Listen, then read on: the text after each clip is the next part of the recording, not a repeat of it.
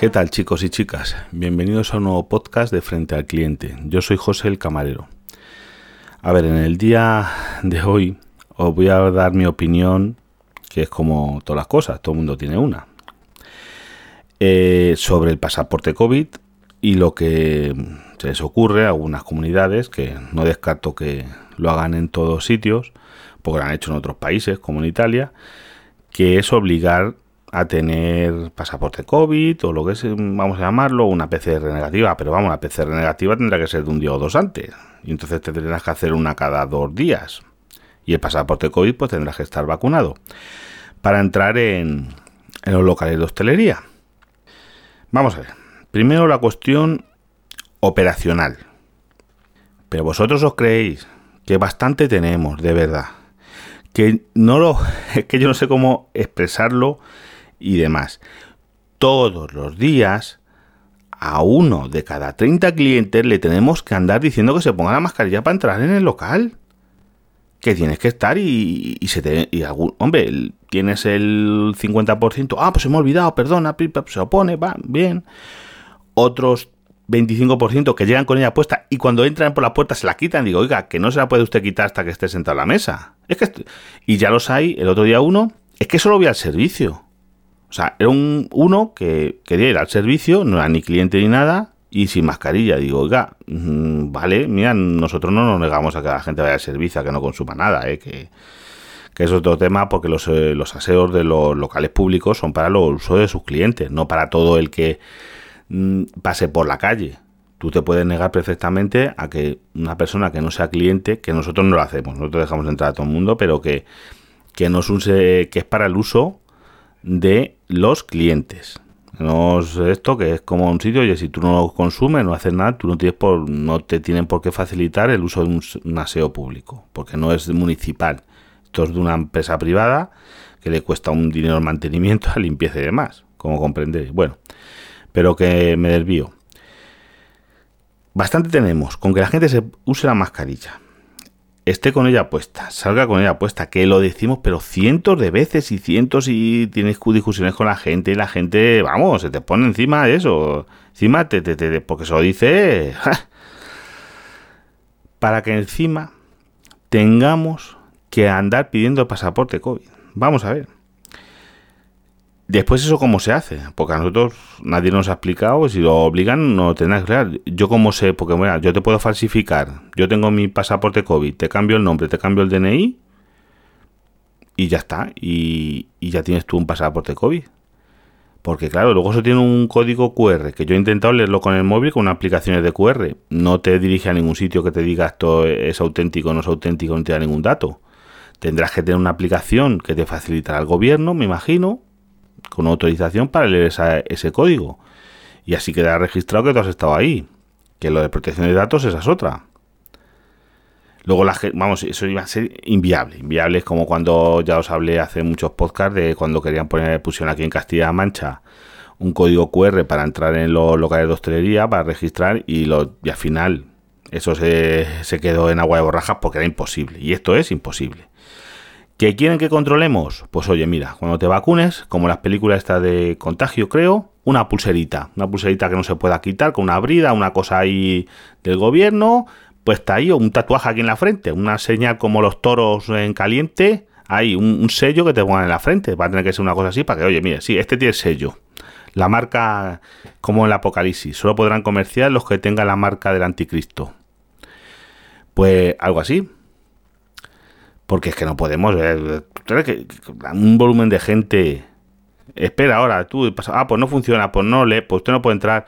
Los niños, los niños uh, tendrán a una edad que sí, otra que no, porque esa es otra. Yo, en eso, mira, yo que soy. Estoy a favor de las vacunas, en general, del estar del COVID en algunos casos, pero por ejemplo, de los niños, yo, mira, con mi mujer, eso, yo a mi hija no, de momento no la voy a vacunar. Así de claro digo, porque no veo yo beneficio riesgos. La balanza, porque esto es una balanza, como toda la vida. Toda la vida es una balanza. Beneficio-riesgo. El beneficio está más bajo que el riesgo. Entonces, pues oye, yo de momento no voy a vacunar. Y mira que yo soy, estoy a favor de las vacunas porque os voy a contar, eh, mucha gente que yo conozco, clientes, compañeros, otra cosa, habido gente de edades moderadas, de 50 y pico años, que han estado a punto de morir y mucho tiempo ingresado en la UBI. Desde que a otra gente se le ha puesto la vacuna, ha seguido cogiendo el virus. Gente vacunada con sus dos pautas y pasando tiempo, pasando a lo mejor un par de meses, eh, han cogido el virus y les ha sido leve. Por lo menos como yo no puedo hacer una estadística porque no tengo a lo mejor un, no, no, tendría que ser miles y miles de personas, pero vamos, yo digo los casos particulares que yo he conocido de gente de edades así, mío, de 40, de 50 años, les ha ido bastante leve. Estando vacunados, lo han cogido igual y les ha ido leve. Pues oye, pues oye, la vacuna lo que te hace es que te sea más leve. Pues bueno, a lo mejor ahí el beneficio-riesgo, pues es eh, yo estoy vacunado, lo paso, ¿eh? El, Ahí puede a lo mejor puede haber más beneficios que riesgo. Hay riesgo, pero puede haber más beneficios. Pero a los niños de 12, de 10, de 8, de 9 años, hasta, hasta los 20, lo veo yo que, que a lo mejor el, riesgo es mayor que el beneficio. Que a lo mejor esa dosis, a lo mejor hace falta más para gente que es mayor, que, que está en residencia, otra vez muriendo gente vacunada con las dos pautas, ¿eh? Gente, oye, que tenía mejor otras patologías y demás. Pero vamos, y os digo que por aquí hay sitios, pueblos enteros en los que se han contagiado. Esta variante Delta es muy contagiosa. Yo por eso, igual que mía, os puedo decir que en interiores y en sitios con concentración de gente soy fanático de las mascarillas. Yo llevo todo el día, vamos, os asegura que no siendo para beber o para comer, yo no me la quito. Desde que me bajo del coche para ir al trabajo hasta que vuelvo a montarme en el coche, una FP, FFP2 os aseguro. Y oye, ya estoy acostumbrado. Yo creo que con el tiempo hasta tendré más potencia pulmonar de, del ejercicio ese, porque oye, quieras que no, el ejercicio fortalece los músculos. Y ya estoy acostumbrado y yo creo que ya ni me molesta. Es que ya ni, me acuerdo muchas veces que, la llevo puesta y, y es, es como todo, es acostumbrarse.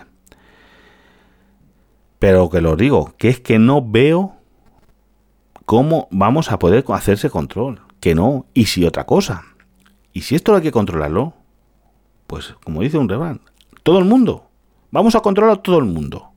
O sea, que sea obligatorio el pasaporte de COVID para los sitios de hostelería, para los centros comerciales, para los mercadonas, para las peluquerías, para las panaderías, en todos sitios. Que lo controlen en todos lados.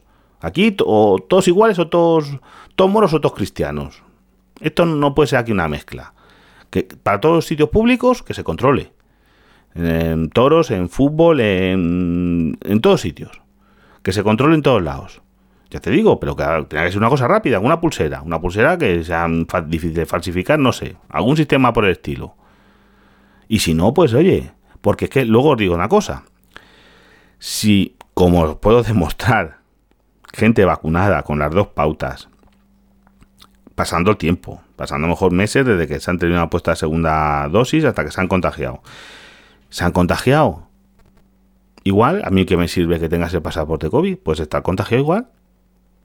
¿Qué, garantía me da eso? Decir, no, no, no, es que el que está vacunado ya no va a ser portador del virus, va a poder ir sin mascarilla, va a poder hacer su vida. No, va a ser igual. ¿Para qué me sirve a mí pedir el pasaporte COVID? A mí que me lo expliquen. Que me lo explique alguien. Pues que me da lo mismo. Yo lo que quiero es que la gente lleve su mascarilla puesta adecuadamente y que no se la quiten para más que solo para comer, por mi seguridad, más otras cosas. Porque yo no me quiero contagiar. A ver si os lo digo de claro. Pero oye, pero a mí que me lo expliquen. ¿Qué, qué, garantías tengo yo de pedirle a alguien la, el pasaporte COVID si luego me va a hacer cosas de esas? Y después ya te digo, es que igual que estamos en la misma siempre penalizando la hostelería que la gente se contagia en otros lados. Que en la hostelería te digo yo que tú estás en una mesa, hay otra mesa a una distancia adecuada, con sobre todo la ventilación, que es una cosa que llevo dando el palo, que yo por ejemplo, donde yo trabajo, soy el que está siempre con la ventilación, de abrir, de ventilar, de todas las cosas. Hay que ventilar, pero teniendo sus distancias. La gente con su mascarilla solo se la quitarse para comer. Y demás, te digo yo que no te contagias de otra mesa. Otra cosa es que vengas tú a comer con uno con tu hermano y tu hermano esté contagiado. Ahí sí te lo puede pegar. No te digo yo que no, pero te puede pegar en un bar, en un restaurante o en su casa. Si vais a comer en su casa. Es que eso estamos en las mismas. Ese es un caso que estamos en las mismas. Pues nada, a ver si alguno sabe explicarme por qué esto, porque vamos, ya te digo, yo es que soy, vamos, que como tengamos que...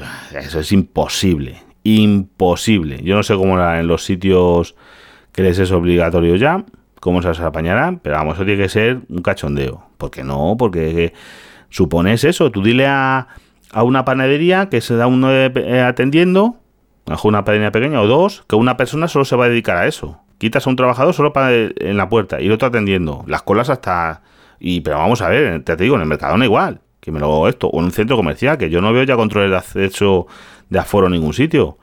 Yo veo algunos centros comerciales y ahí entra todo lo que quiere. Ahí ni se sabe si hay no hay, no hay un vigilante en la puerta ni hay contando en todas las puertas la gente que entra. Por lo tanto, os digo que esto, esto ya es un paripé. Después os voy a contar una anécdotita.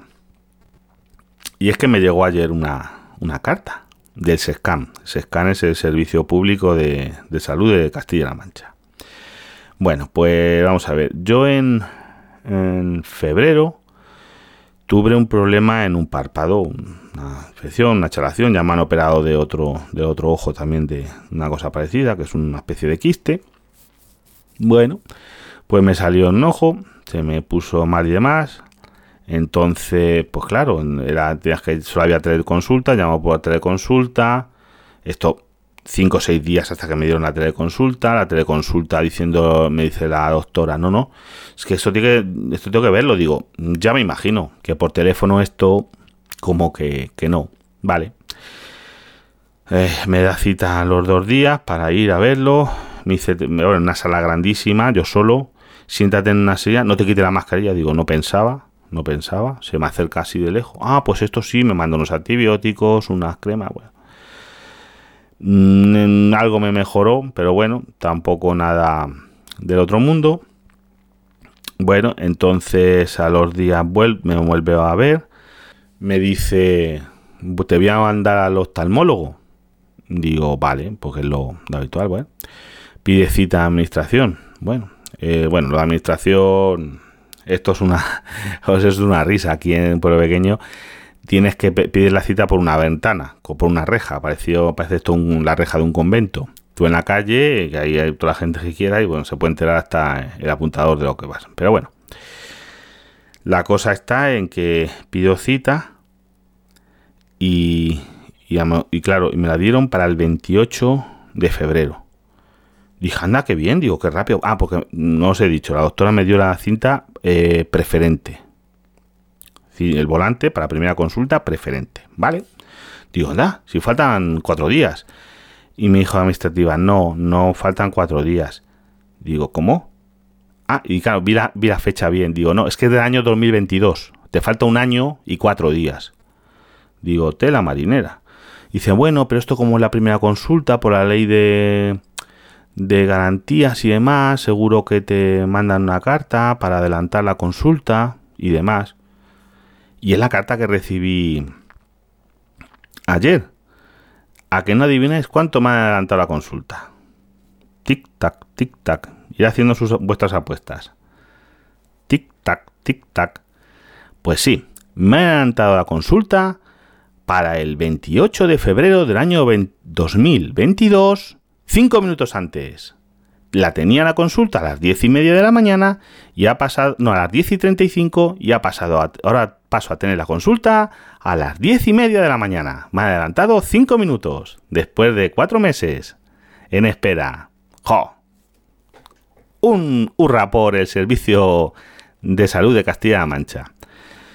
Después ya fuera de coñas, gracias que lo mío es una cosa que, bueno, ha remitido bastante y y no es urgente y tampoco voy a molestar mucho porque habrá gente que esté tenga cosas más urgentes, pero vamos, es para vamos, una persona que tenga una urgencia, pues no sé, pero vamos, es que yo para la primera consulta, porque oye, a lo mejor las segundas terceras consultas ven ya que es una cosa que no es grave, que puede esperar, que a lo mejor para operarme puede tardar cinco años, pero no saben ni idea. Como me operaron del otro ojo, no, que es una cirugía ambulatoria de pim pam pum, ya está, ¿eh? que no es un quirófano porque es una cosa estéril, pero vamos, que es quitar un quistecillo que es un grano de arroz en el párpado, que no es en el ojo. Eh, pero molesto.